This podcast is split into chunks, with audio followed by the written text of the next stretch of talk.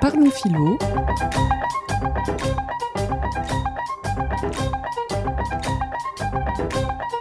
Parlons philo.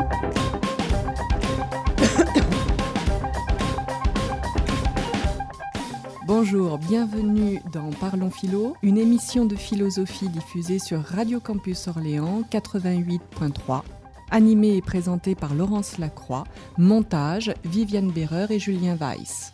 Bonne écoute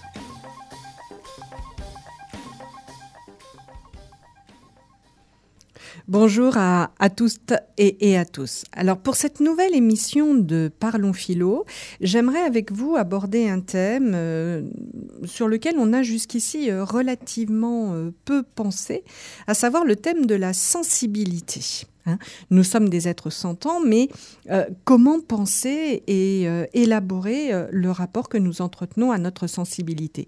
En d'autres termes, notre sensibilité est-elle une faculté de l'âme ou une faculté du corps. Ce que nous sentons s'impose à nous au titre d'une impression et en même temps, nous sommes conscients de ce que nous sentons dans l'acte de perception.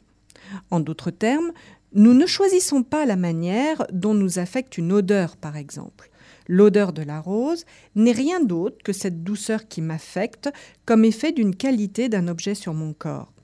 Mais il reste que c'est bien moi qui reconnais cette odeur, et c'est en ce sens que je ne deviens pas cette odeur que je sens. La sensibilité semble, de ce point de vue, se partager entre une capacité strictement corporelle et en même temps une activité de l'esprit, de l'âme, du psychisme ou du moi. En ce sens, la question posée, à savoir la sensibilité est-elle une faculté de l'âme ou du corps, nous invite à nous interroger sur le sens de ce partage, âme ou corps, dans la perspective d'une connaissance des choses, des êtres et du monde. La sensibilité, qu'est-ce que c'est? C'est d'abord ce par quoi une chose se présente à nous. La sensibilité renvoie ainsi à la capacité de recevoir des sensations par l'entremise des cinq sens le toucher, l'ouïe, le goût, la vue, l'odorat. La sensibilité est également un pouvoir de ressentir des émotions ou des sentiments et renvoie en ce sens à la vie affective. La différence avec la sensation réside ici dans le fait qu'une émotion est vécue intérieurement, là où, dans la sensation, celle-ci semble tributaire de l'extériorité de l'objet senti. Dire de la sensibilité que ce serait une faculté du corps impliquerait d'envisager le corps comme ce par quoi nous entrons en relation avec le monde. Dès lors, la sensibilité semble bien s'annoncer comme une propriété du corps, dans la mesure où elle exprime une manière qu'il a d'être affecté par les choses, les êtres et le monde. C'est parce que la sensibilité est une faculté du corps que les choses se présentent, se manifestent sous l'aspect diversifié des cinq sens et que nous pouvons par conséquent faire l'expérience des choses et du monde en vue de les connaître. Pourtant, la sensibilité ne peut se réduire à cette seule capacité de réception, car, comme pour l'émotion ou le sentiment, chacune de nos sensations s'accompagne bien d'un esprit ou d'une âme capable de les percevoir dans une représentation. De ce point de vue, la sensibilité renverrait davantage à une faculté de l'âme. Nous pouvons bien avoir des sensations diverses, des émotions fortes de plaisir ou de déplaisir. Il reste néanmoins que ces dernières s'accompagnent, dans l'acte de percevoir, d'une synthèse qui unifie cette diversité sensible dans un acte que l'esprit rapporte à lui-même. Si le corps implique de penser sa relation avec d'autres corps, L'âme, quant à elle, semble caractériser un rapport de réflexion, une réalité qui se saisit pour elle-même et en elle-même. Elle est une présence coïncidant pleinement avec elle-même. Envisager la sensibilité comme faculté de l'âme permettrait ainsi de comprendre ce qui se donne non pas d'après l'objet senti, mais plutôt d'après le sujet qui sent. Confronté à un tel dilemme, une alternative s'offre à nous pour comprendre la sensibilité. Ou bien la sensibilité est une faculté du corps, auquel cas il faudra montrer que ce qui est senti n'est rien d'autre qu'un affect de l'objet sur nos cinq sens et de l'expérience que nous en faisons, ou bien, au contraire, la sensibilité est une faculté de l'âme, auquel cas il faudra penser le sens d'une sensibilité résidant dans le sujet davantage que dans ce qui est senti. Pour répondre à cette question, nous verrons dans un premier temps si la sensibilité est une faculté du corps, que si la sensibilité est une faculté du corps, c'est dans la mesure où rien de ce qui est présenté à nous ne peut l'être sans que nous en soyons affectés. Pourtant, une telle approche devra se voir nuancée dans un second temps, car si tout ce que nous sentons implique bien le corps, c'est toutefois parce que nous sommes capables de penser que nous sommes capables de sentir. Nous verrons enfin, dans un dernier moment, que la sensibilité, pour être, pleinement comprise, devra se comprendre non plus seulement comme une faculté de l'âme ou du corps, mais comme la faculté de la vie, en tant qu'elle engage un sujet incarné dans le monde.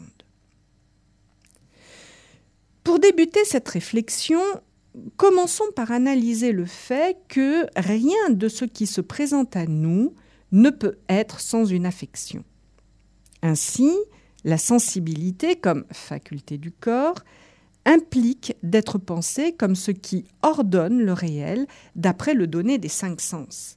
D'ailleurs, c'est parce que la sensibilité est une faculté du corps qu'elle peut s'apprendre et se perfectionner et par là exprimer toute sa puissance.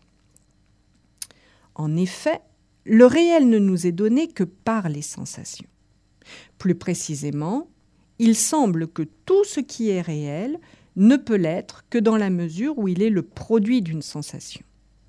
Si donc la sensibilité est une faculté du corps, c'est dans le sens où ce sont nos sensations qui ordonnent le réel, qui nous ouvrent à la présence des choses, des êtres et du monde.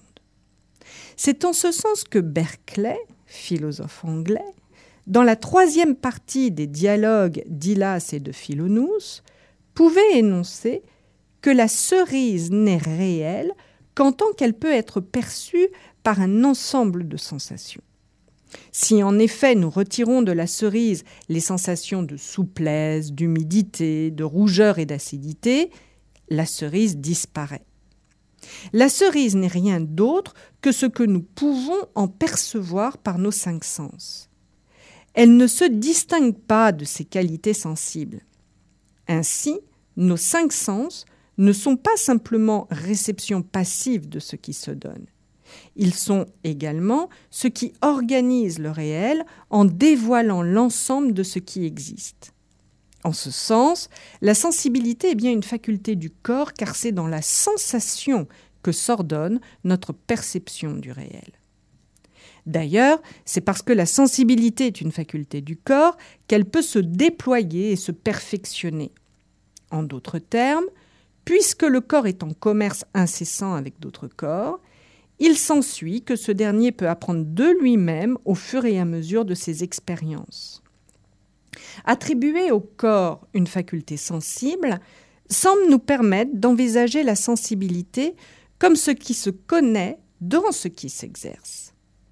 C'est ainsi que Diderot, dans sa lettre sur les aveugles, pouvait énoncer que la sensibilité n'implique pas simplement un objet qui nous frappe, mais surtout, je cite Diderot, que nous soyons attentifs à leur impression. De ce point de vue, selon Diderot, l'œil s'éduque lui-même au fur et à mesure des expériences qui se donnent. C'est déjà le cas chez l'enfant qui apprend dans un jeu qui le fait rire que les objets ne disparaissent pas quand il ne les voit plus. Ainsi, l'expérimentation forme l'œil et plus l'apprentissage se poursuit, plus la sensibilité comme faculté exprime une puissance du corps. Enfin, si la sensibilité est bien une faculté du corps, c'est aussi parce que tous nos jugements dépendent de la manière dont les choses nous affectent. Ce serait là caractériser notre sensibilité dans sa structure physiologique. Plus une chose nous affecte, plus elle atteste de son existence.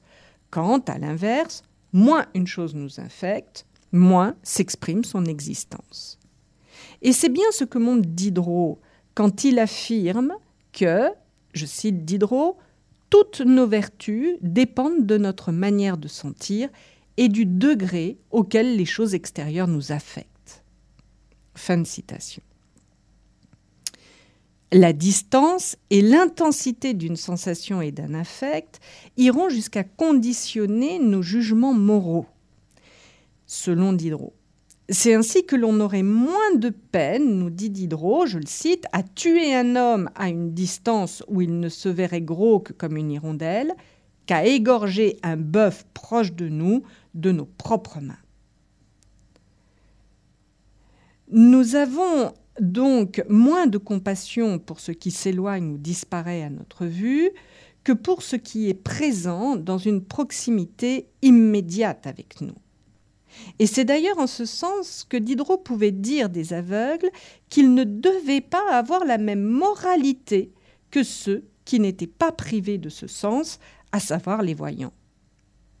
Car, ne pouvant apprécier la vue d'une chose ou d'un être, il s'ensuivrait que les aveugles, toujours selon Diderot, auraient une tendance à ne pas être affectés de pitié ou de commisération de la même manière que ceux qui disposeraient de la vue.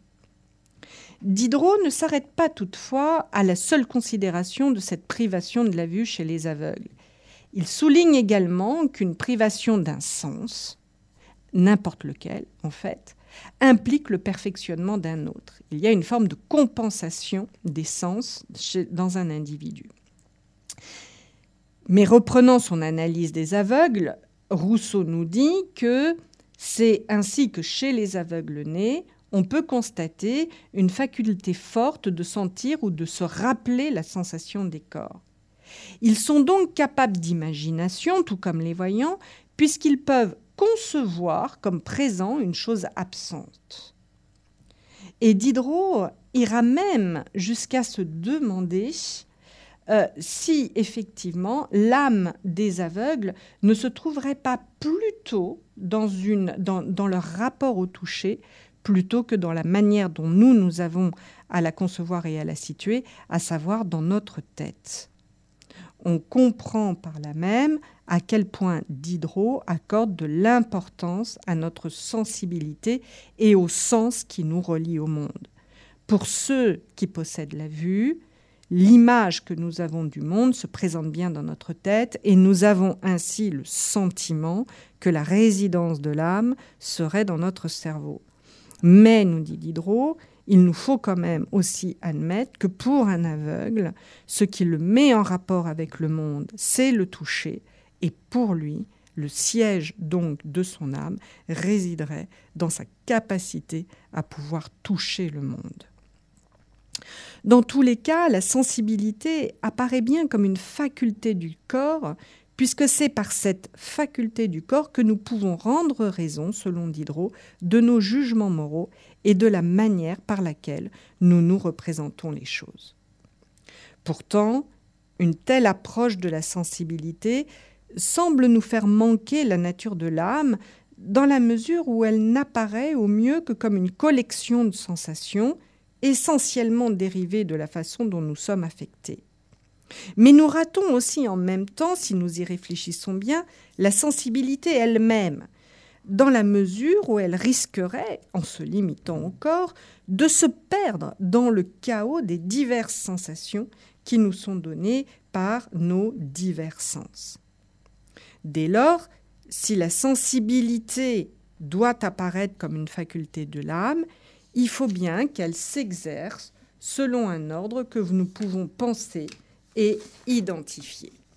C'est ce que nous allons maintenant étudier dans le deuxième temps de notre réflexion.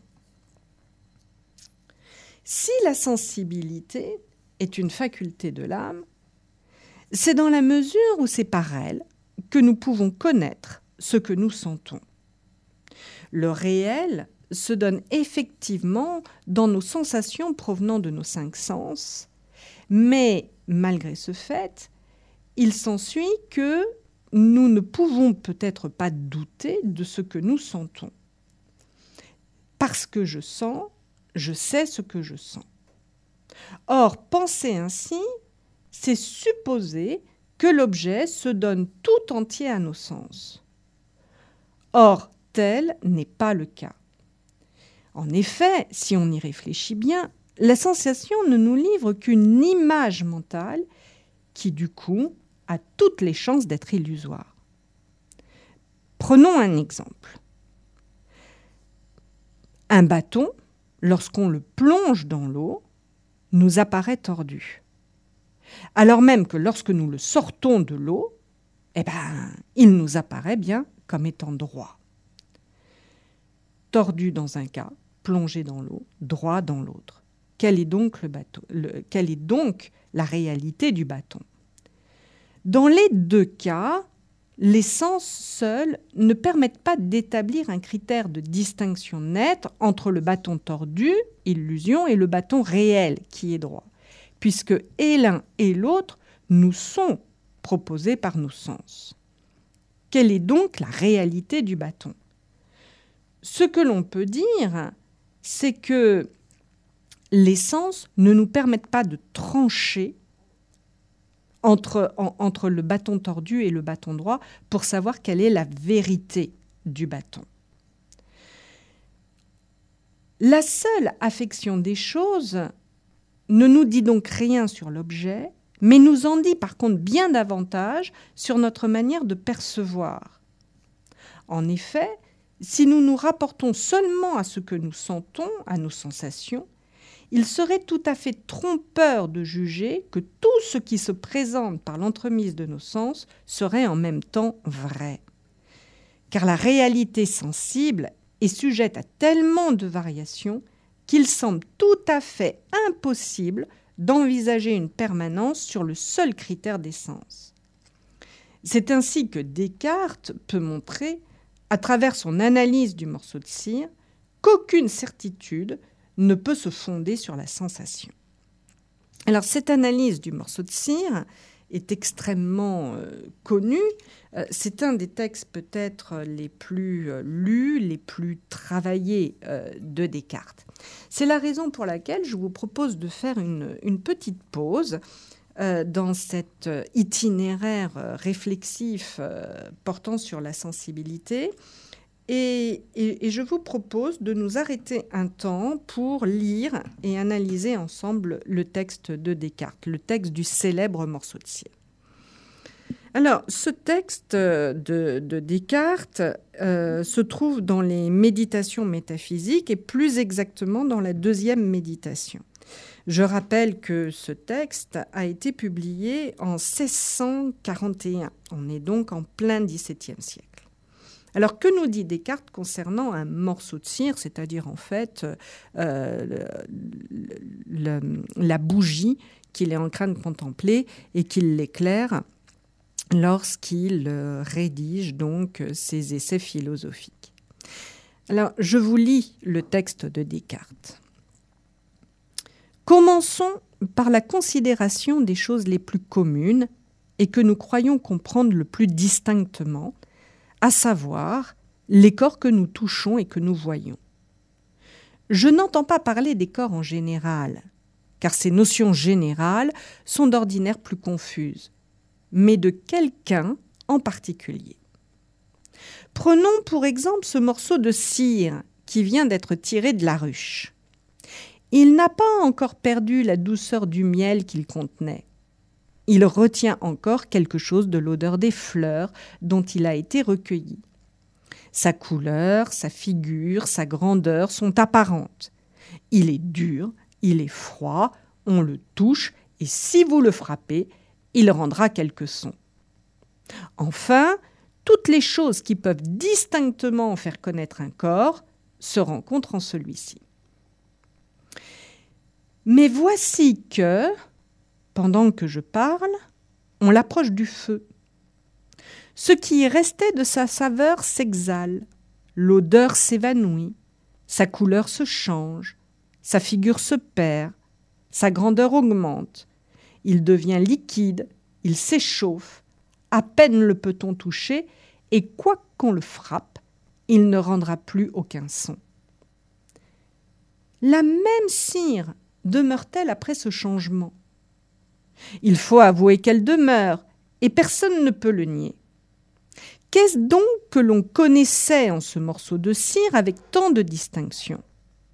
Certes, ce ne peut être rien de tout ce que j'y ai remarqué par l'entremise des sens, puisque toutes les choses qui tombaient sous le goût, ou l'odorat, ou la vue, ou l'attouchement, ou l'ouïe, se trouvent changées.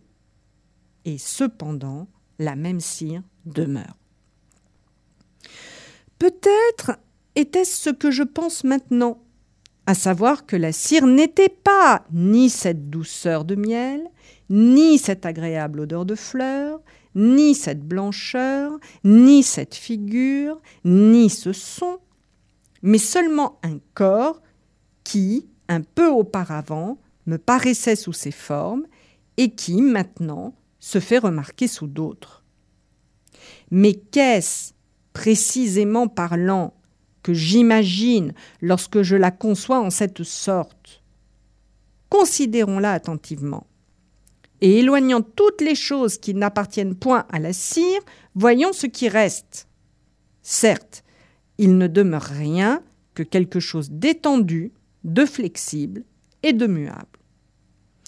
Or, qu'est-ce que cela, flexible et muable? N'est-ce pas que j'imagine que cette cire, étant ronde, est capable de devenir carrée et de passer du carré en une figure triangulaire? Non, certes. Ce n'est pas cela, puisque je la conçois capable de recevoir une infinité de semblables changements. Et je ne saurais néanmoins parcourir cette infinité par mon imagination, et par conséquent, cette conception que j'ai de la cire ne s'accomplit pas par la faculté d'imaginer. Qu'est-ce maintenant que cette extension? N'est-elle pas aussi inconnue puisque dans la cire qui se fond, elle augmente et se trouve encore plus grande quand elle est entièrement fondue, et beaucoup plus encore quand la chaleur augmente davantage? Et je ne concevrai pas clairement et selon la vérité ce qu'est la cire, si je ne pensais qu'elle est capable de recevoir plus de variétés selon l'extension que je n'en ai jamais imaginé. Il faut donc que je tombe d'accord, que je ne saurais pas même concevoir par l'imagination ce que c'est que cette cire, et qu'il n'y a que mon entendement seul qui le conçoive. Je dis ce morceau de cire en particulier car pour la cire en général, il est encore plus évident. Or, quelle est cette cire qui ne peut être conçue que par l'entendement ou l'esprit? Certes, c'est la même que je vois, que je touche, que j'imagine, et la même que je connaissais dès le commencement. Mais ce qui est à remarquer, sa perception, ou bien l'action par laquelle on l'aperçoit, n'est point une vision, ni un attouchement, ni une imagination, et ne l'a jamais été, quoiqu'il semblât ainsi auparavant, mais est seulement une inspection de l'esprit, laquelle peut être imparfaite et confuse, comme elle était auparavant, ou bien claire et distincte, comme elle est à présent, selon que mon attention se porte plus ou moins aux choses qui sont en elle et dont elle est composée. Voilà. Voilà ce fameux texte de Descartes. C'est, euh, je suis arrivée donc euh, à, la fin euh, de ma lecture et que nous dit Descartes? Descartes nous dit bien que je ne peux connaître la cire qui se donne à moi, à ma sensibilité, je ne peux cependant la connaître, non pas par mes sens, mais comme il nous l'a dit, par cette fameuse inspection de l'esprit. Qu'est-ce que cela veut dire? Cela veut dire que la cire peut bien changer d'aspect, elle n'en change tout, toutefois pas sa nature. Qu'elle soit dure ou molle, il s'agit toujours bien de la même cire. C'est donc bien par la seule inspection de l'esprit, je le répète, que se révèle la vérité de ce qui est senti. Fonder la sensibilité comme faculté du corps risque de nous faire manquer l'être de ce qui est senti, aspect pourtant essentiel afin de connaître les propriétés des choses. Il nous faut donc dire que la sensibilité est une faculté de l'âme, dans la mesure où elle seule est capable de distinguer entre différentes sensations afin de mettre en ordre notre expérience et par conséquent nous permettre de la penser. De plus, c'est bien parce que nous pensons que nous sentons et non l'inverse. Car si la pensée ou l'âme n'était que collection de sensations, il s'ensuivrait qu'il serait impossible de distinguer le rêve de ce qui est réel. Car il arrive que nous sentions dans le rêve de la même manière que ce que nous sentons en état de veille. Nous ne pouvons donc établir un critère de distinction sur les seules données de la sensation. En effet, lorsque je rêve, je peux avoir le sentiment euh, de euh, toucher une table, de sentir une rose, euh, d'être avec des amis lors d'une soirée. tout ce que je vais ressentir dans un rêve est à peu près similaire à tout ce que je peux sentir à l'état de veille. Dès lors, comment savoir si on rêve ou si on ne rêve pas? Juste une petite parenthèse, et, cela est entre nous, euh, c'est une problématique que soulève Descartes et qui va être prise dans de nombreux films. Si vous analysez bien le scénario de Matrix, par exemple, on est en plein dans cette question-là. C'est-à-dire, qu'est-ce qui me permet très clairement de faire la distinction entre ce qui relèverait d'une réalité vraie et ce qui relève simplement d'un monde euh, virtuel ou fictionnel? Et vous avez un autre film qui est fondé exactement sur, euh, sur cette même question, c'est euh, euh, Inspection, donc avec Leonardo DiCaprio, un film qui a été tourné quelque temps après Matrix, où là encore, la grande question, c'est de savoir est-ce que nous vivons en fait dans nos rêves, c'est-à-dire au sein d'un monde virtuel purement créé, totalement créé par, par une machine, ou pas? Voilà.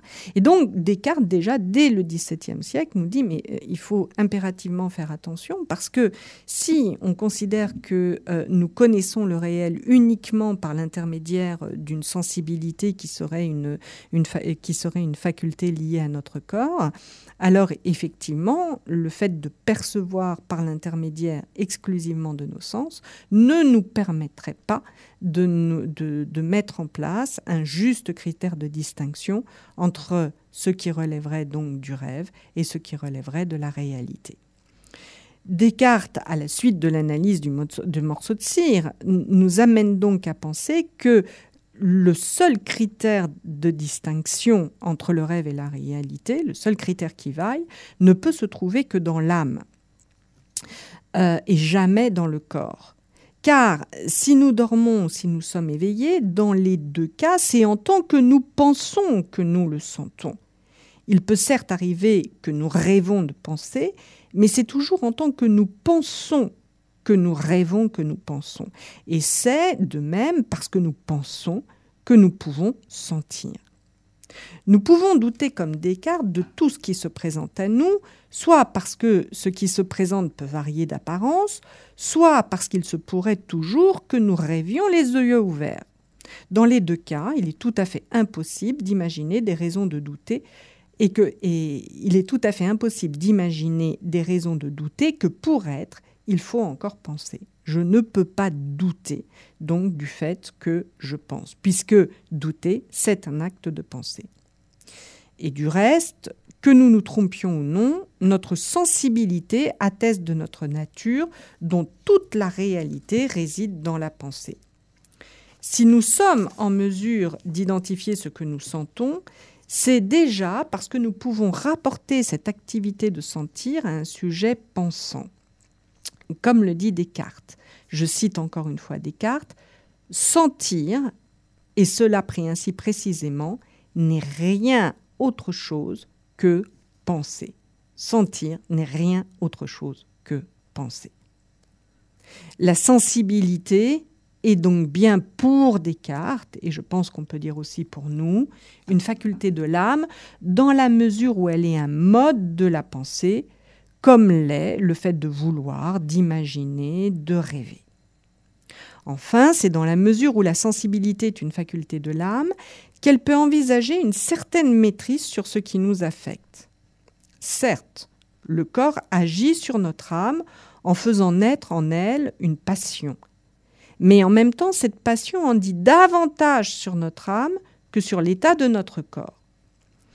C'est encore une fois ce que semble affirmer Descartes dans sa lettre à Chanu concernant son amour pour les femmes louches.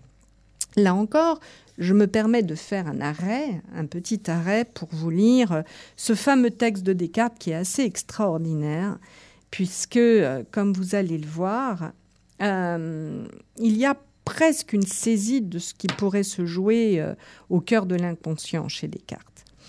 Alors, louche, il faut entendre euh, donc des, non pas des femmes louches au sens euh, qui serait de petites vertus, mais des femmes tout simplement qui ont un déficit visuel et qui ont, euh, et, qui ont un, un, œil qui soit converge mal, soit diverge mal. Voilà. Donc, ce qu'on appellerait aujourd'hui une coquetterie dans l'œil. Alors, euh, que nous dit euh, Descartes concernant donc son amour pour euh, des femmes capables de loucher? Je cite le texte de Descartes, donc lettre à Chanu, c'est la lettre du 6 juin 1647. que vous pouvez trouver notamment dans, les œuvres complètes de, Descartes, donc aux éditions Gallimard, à la bibliothèque de la Pléiade. Alors, Texte de Descartes. Lorsque j'étais enfant, j'aimais une fille de mon âge qui était un peu louche. Donc rappel, hein, il faut juste entendre qu'il y avait une coquetterie dans l'œil, qui louchait un peu. Au moyen de quoi l'impression qui se faisait par la vue en mon cerveau, quand je regardais ses yeux égarés, se joignait tellement à celle qui s'y faisait aussi pour émouvoir la passion de l'amour, que, longtemps après, en voyant des personnes louches, je me sentais plus enclin à les aimer qu'à en aimer d'autres, pour cela seul qu'elles avaient ce défaut. Et je ne savais pas néanmoins que ce fût pour cela.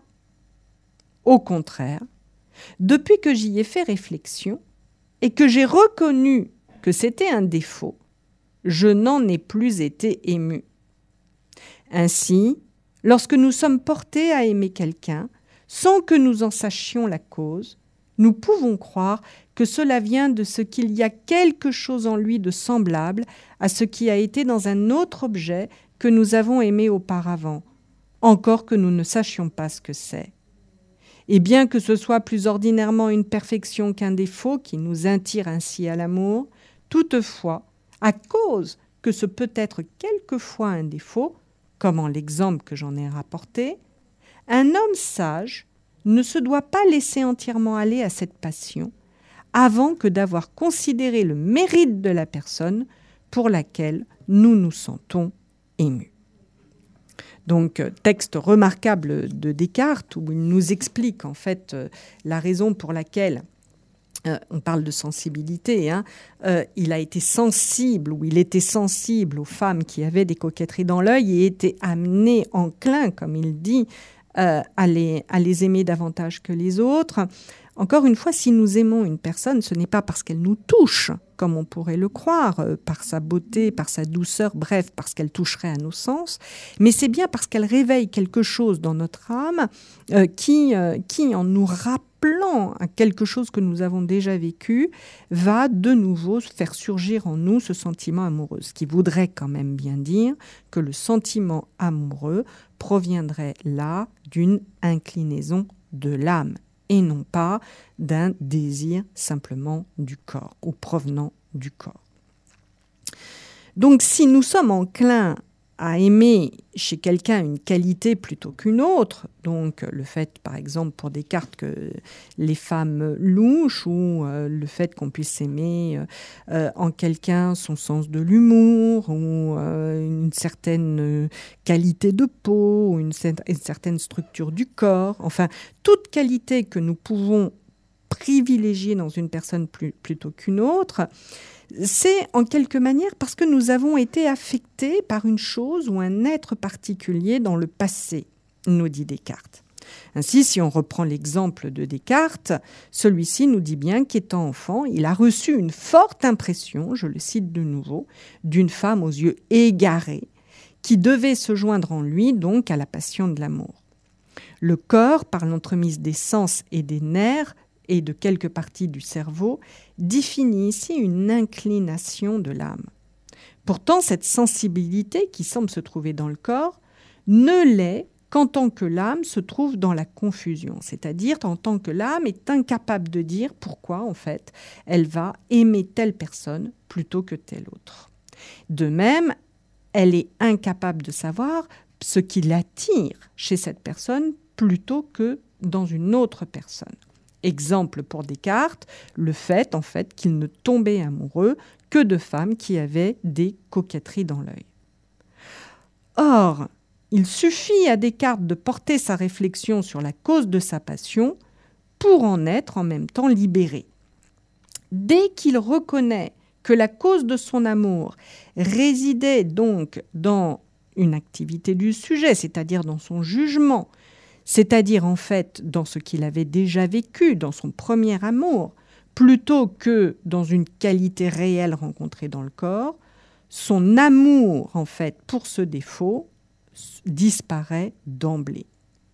De ce point de vue, il apparaît clairement que la sensibilité comme faculté de l'âme semble rendre possible une mise en ordre des affects permettant d'opérer l'inscription du moi dans le corps.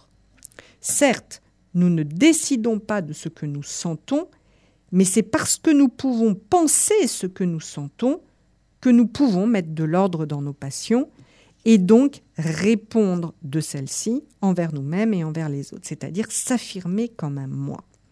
Descartes ira même plus loin dans les passions de l'âme, dans son ouvrage Les passions de l'âme, lorsqu'il analysera les émotions intérieures de l'âme. Ainsi, nous dit Descartes, le veuve joyeux, celui qu'on appelle le veuve joyeux, ne ressent pas en réalité une joie d'être libéré de la femme qu'il a aimée.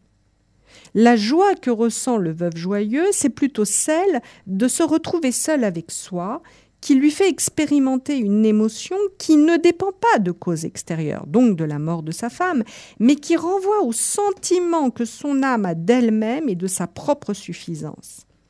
La sensibilité apparaît donc bien chez Descartes comme une faculté de l'âme, dans la mesure où elle peut nous libérer de l'emprise d'une passion tout en suscitant des émotions intérieures où le sujet jouit de sa propre autonomie.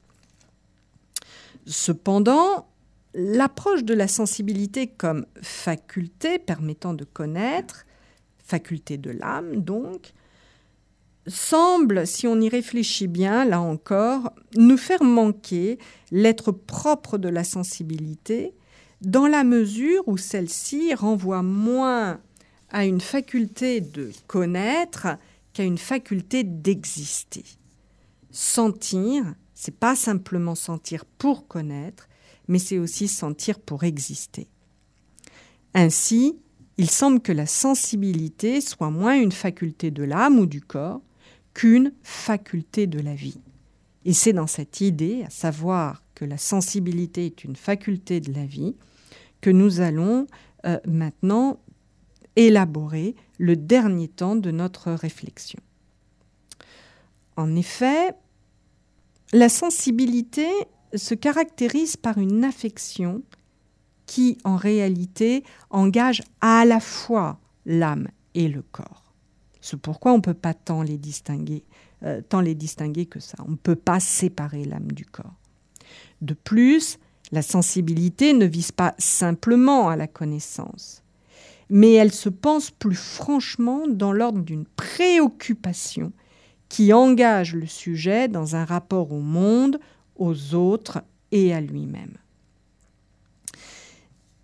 Si nous réfléchissons bien, nous avons en réalité jamais affaire à l'existence d'une âme séparée d'un corps, sinon, comme chez Descartes, par une pure expérience de pensée. Si nous observons la manière dont la sensibilité s'exprime en termes de vie plutôt qu'en termes d'âme et de corps, nous remarquerons que la sensibilité relève d'un dynamisme propre et que ce dynamisme se révèle à nous avec une étrange acuité.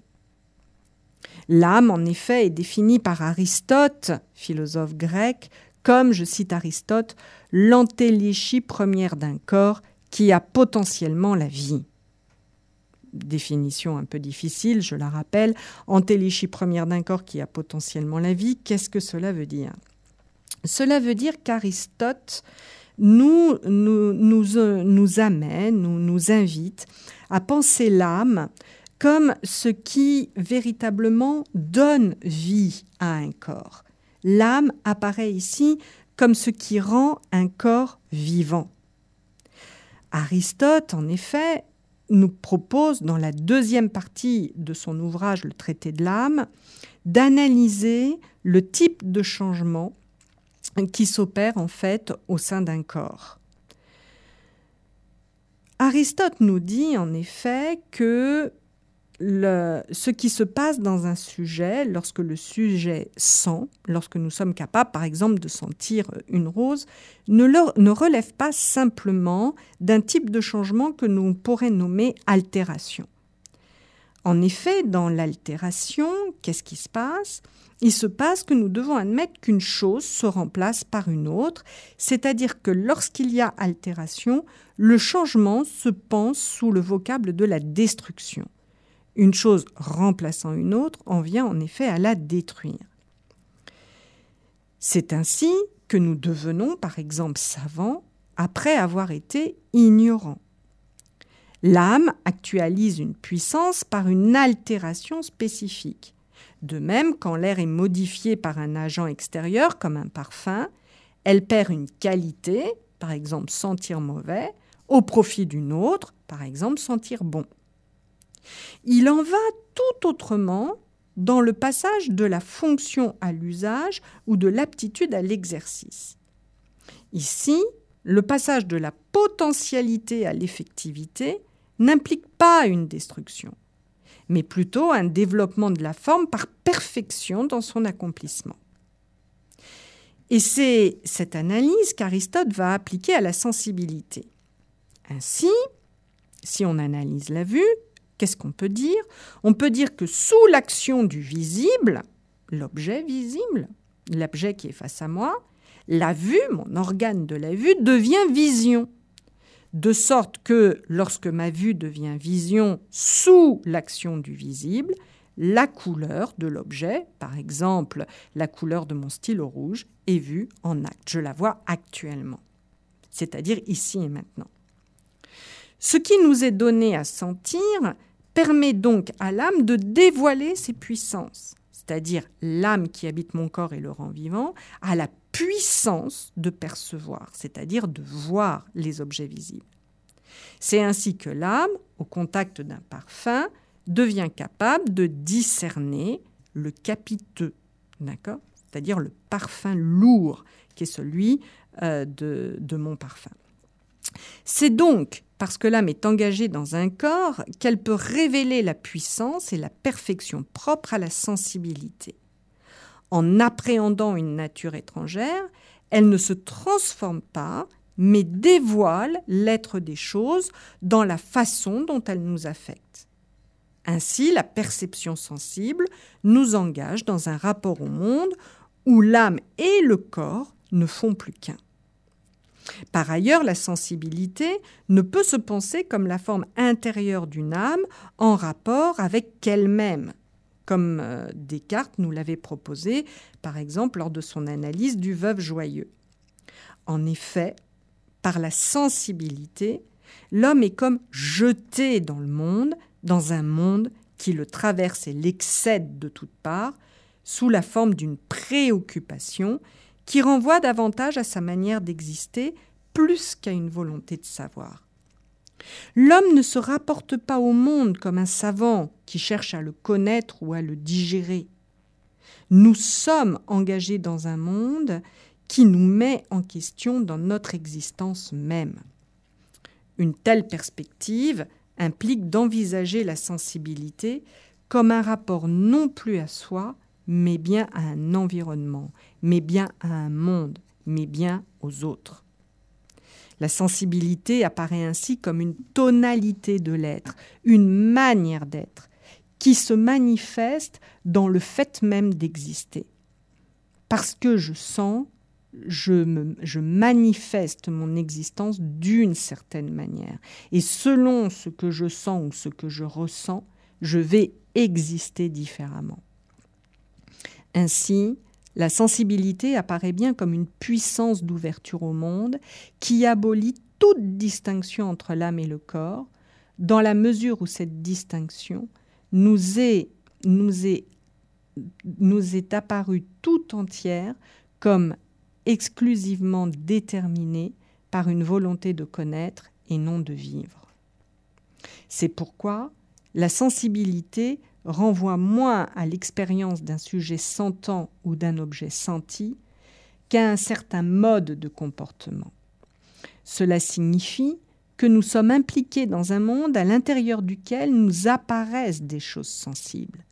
Mais les choses sensibles ne nous apparaissent pas sous la forme d'un monde intérieur ou d'un état de conscience, mais plutôt comme ce qui révèle le sens d'un monde. C'est de cette manière qu'il nous faut comprendre l'exemple que nous donne Sartre du citron. Que nous dit Sartre du citron? Il nous dit que chacune de ces qualités ne peuvent pas se penser de manière isolée. Je cite Sartre. C'est l'acidité du citron qui est jaune. C'est le jaune du citron qui est acide.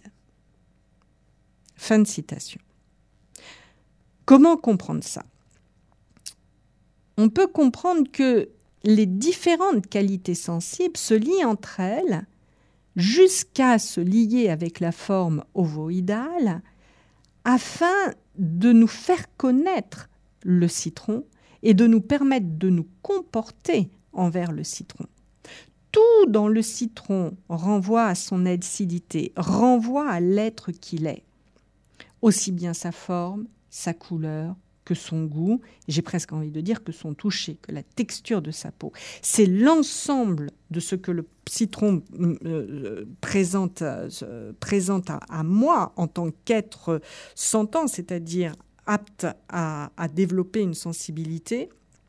Qui, qui, le fait exister comme citron, c'est-à-dire comme monde, et qui me permet de me comporter vis-à-vis de lui dans, dans, dans, dans le goût et dans, la recherche de goût que je peux avoir envers lui. Que dire à partir de là de la sensibilité? Ce que l'on peut en, en conclure, c'est que percevoir quelque chose ne peut se penser qu'en termes de comportement. Nous ne vivons les choses qu'en prenant le point de vue d'autre chose. Lorsque je vis le citron, c'est que je prends le point de vue du citron. C'est ainsi que Merleau-Ponty reprend euh, à Sartre l'exemple du mielleux. Donc l'homme mielleux, que, signifie-t-il?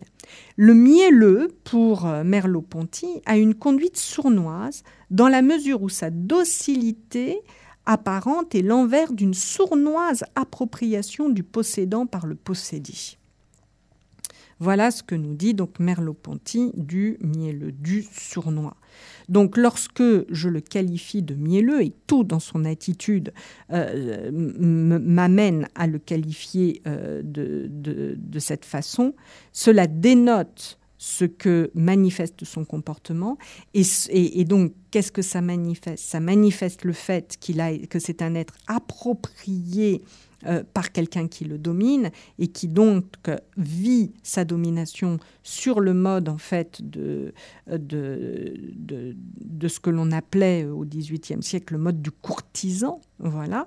Mais du coup, ça implique aussi dans mon comportement de savoir me, de, savoir me comporter vis-à-vis d'une personne donc mielleuse. Dans tous les cas, la façon dont je le perçois et la façon dont cette perception va me faire me comporter à l'égard de l'autre implique bien que la sensibilité est une puissance d'ouverture au monde qui nous fait comprendre le sens de ce qui existe en nous décentrant de nous-mêmes. Il y a là comme une sollicitation du sensible qui nous pousse à adopter un comportement déterminé. Et j'ai envie de donner un exemple comme nous ne trouvons le sommeil qu'en prenant une position de dormeur. La la sensibilité, dès lors, est une puissance qui nous enjoint à nous comporter de la manière dont les choses, les êtres et le monde nous invitent à le faire. Alors, pour conclure, que pouvons-nous dire? On peut dire que, au terme de cette réflexion, la sensibilité nous est d'abord apparue comme une faculté propre au corps par laquelle se constitue une réalité sentie. Cette approche a eu pour avantage de nous faire comprendre la manière dont se constituaient nos jugements moraux, tout en attestant l'existence d'un sens interne qui a pu nous laisser penser que l'âme relevait en fait, ou pouvait relever, d'un de nos sens, à savoir le sens du toucher. Mais une telle approche nous est apparue comme manquant l'âme et la sensibilité. Car si rien n'existe sans affection, rien n'existe non plus sans les idées que nous avons de ces affections. Ainsi, la sensibilité est apparue davantage comme une faculté de l'âme, une modalité de la pensée. Cette perspective a rendu possible la conception d'une sensibilité active, liée, libérée de la confusion des sensations et des passions. Pourtant, que nous considérions la sensibilité du point de vue du corps ou du point de vue de l'âme, il nous a semblé dans les deux cas que nous l'avions manqué. Car, au final, on peut dire que la sensibilité impliquerait plutôt, pour pouvoir être comprise, de s'envisager comme une faculté de la vie où l'âme, inscrite dans un corps, réalise son appartenance au monde. Cette appartenance se pense en termes d'existence, dans la mesure où la sensibilité se déploie dans ce qui la met en question. C'est ainsi que la sensibilité est indissociable d'un comportement où les choses ne sont senties qu'en tant qu'elles inscrivent le sujet dans une dynamique dans laquelle elles l'emportent, comme, je cite Bergson, un passant que l'on pousserait dans une danse. Voilà. J'ai donc euh, terminé cette, euh, cette analyse de, la sensibilité qui répondait donc à la fameuse question la sensibilité est-elle une faculté de l'âme ou du corps? J'espère que cette émission de Parlons Philo euh, vous aura intéressé, aura suscité votre réflexion, vous aura euh, permis de mieux connaître donc euh, Descartes et, deux de ses textes canoniques, à savoir le fameux passage sur le morceau de cire que l'on trouve donc dans la seconde méditation métaphysique, ou encore sa fameuse lettre à Chanu où Descartes décrit et analyse ce qu'il en est donc de, son, de ses inclinations euh, amoureuses. Quoi qu'il en soit, je vous donne rendez-vous euh, très prochainement pour euh, une nouvelle émission de Parlons Philo. Merci à vous et à vous toutes, à vous tous et à vous toutes, et à très bientôt pour une nouvelle émission de Parlons Philo. Au revoir. Parlons philo, Parlons philo, une émission de philosophie diffusée sur Radio Campus Orléans 88.3, animée et présentée par Laurence Lacroix, montage Viviane Berreur et Julien Weiss.